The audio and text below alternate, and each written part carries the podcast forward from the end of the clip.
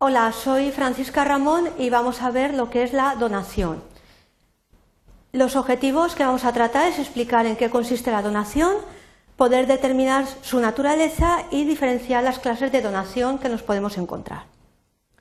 Los contenidos que vamos a desarrollar en este objeto de aprendizaje va a ser la definición de donación, las características de la donación, otros negocios jurídicos gratuitos para poderlos distinguir razones por las que se puede realizar una donación y el régimen legal que se aplica a la donación. Bien, cuando hablamos de donación tenemos que tener en cuenta que la donación es un acto.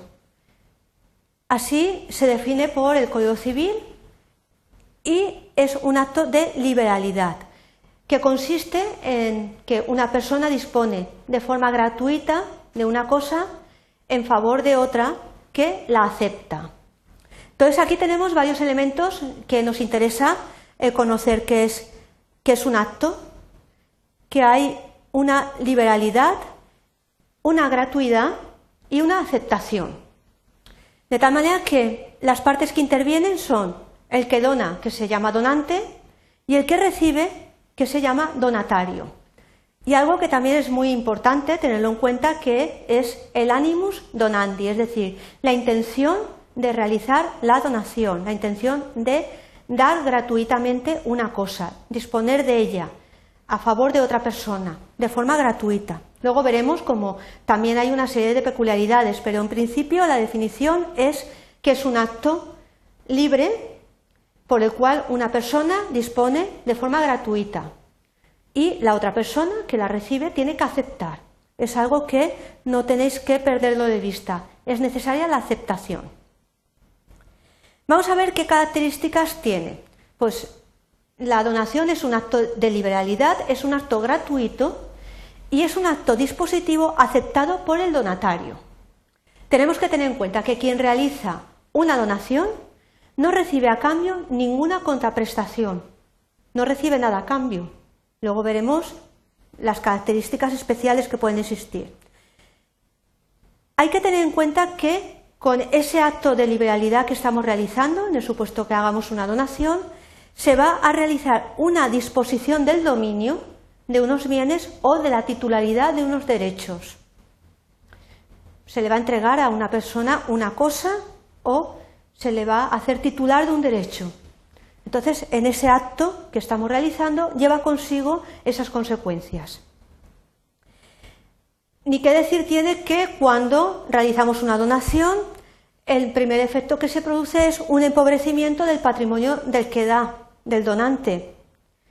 Hay que tener en cuenta que se está desprendiendo de un bien para dárselo a otro. Y entonces hay una disminución del patrimonio que tenía en, su origen, ya que hay una disminución del valor que lo que está entregando, lo que está donando.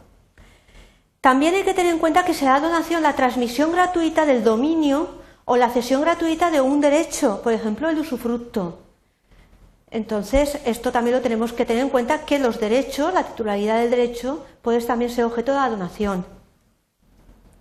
Sin embargo, hay que tener en cuenta que existe lo que se denominan las donaciones modales, que es una de las formas que puede adoptar la donación, que se denominan donaciones modales con carga o con causa onerosa, pero aunque al donatario se le impone un gravamen o una prestación de tipo modal, que puede ser hacer algo, siempre tiene que ser inferior al valor de lo donado, es decir, siempre va a salir, entre comillas, ganando el donatario, nunca puede ser superior y además no hay lo que se puede entender como un intercambio de prestaciones entre el que da y el que recibe. No hay un intercambio. Si se le pone una carga o una causa onerosa o se le pone un gravamen o una prestación de tipo modal, siempre va a ser menos de lo que esté recibiendo.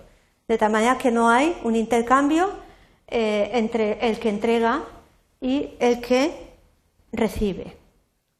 Sin embargo, además de la donación, que es un acto de liberalidad, si hacemos un repaso por todo el ordenamiento jurídico, nos encontramos con otros actos jurídicos que pueden ser, que pueden ser, no necesariamente tienen que serlo, y que no se someten a las reglas o a las normas de la donación. Que pueden ser, eso no significa que lo sean siempre, sino que hay la opción de que lo sean.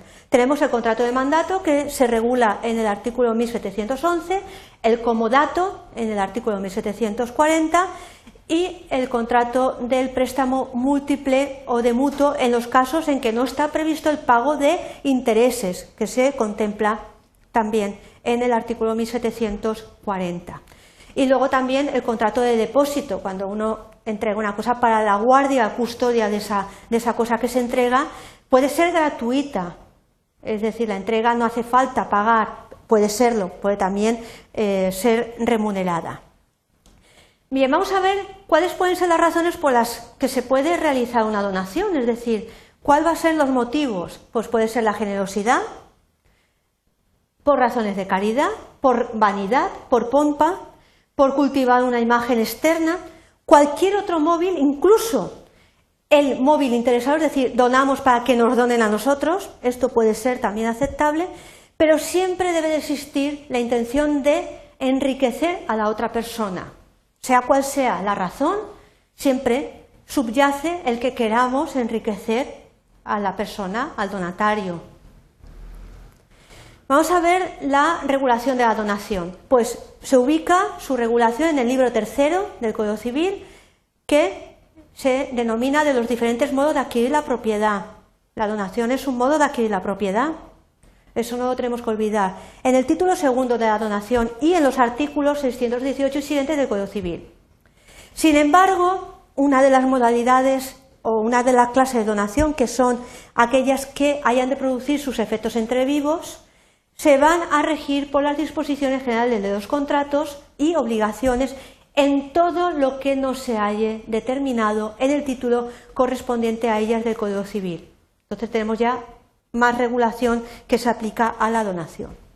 Bien, llegados hasta aquí, nos toca recapitular las ideas más importantes que hemos expuesto. Hemos visto en qué consiste la donación, cuáles son sus características y peculiaridades, qué motivos podemos tener para que se pueda realizar, que podamos realizar una donación, dónde están reguladas y hemos hecho una breve mención de las clases de donación, las hemos apuntado. De tal manera que espero que estas breves notas os hayan servido para saber qué es una donación, dónde podéis encontrar la regulación y además cuáles son las características, que es algo muy importante para poder diferenciar de otros actos que se regulan en el Código Civil. Y no olvidéis que la donación no solamente es el único acto gratuito que se puede realizar, sino que hay otros más, como hemos estado viendo, por ejemplo, el depósito, el comodato, etc. Gracias.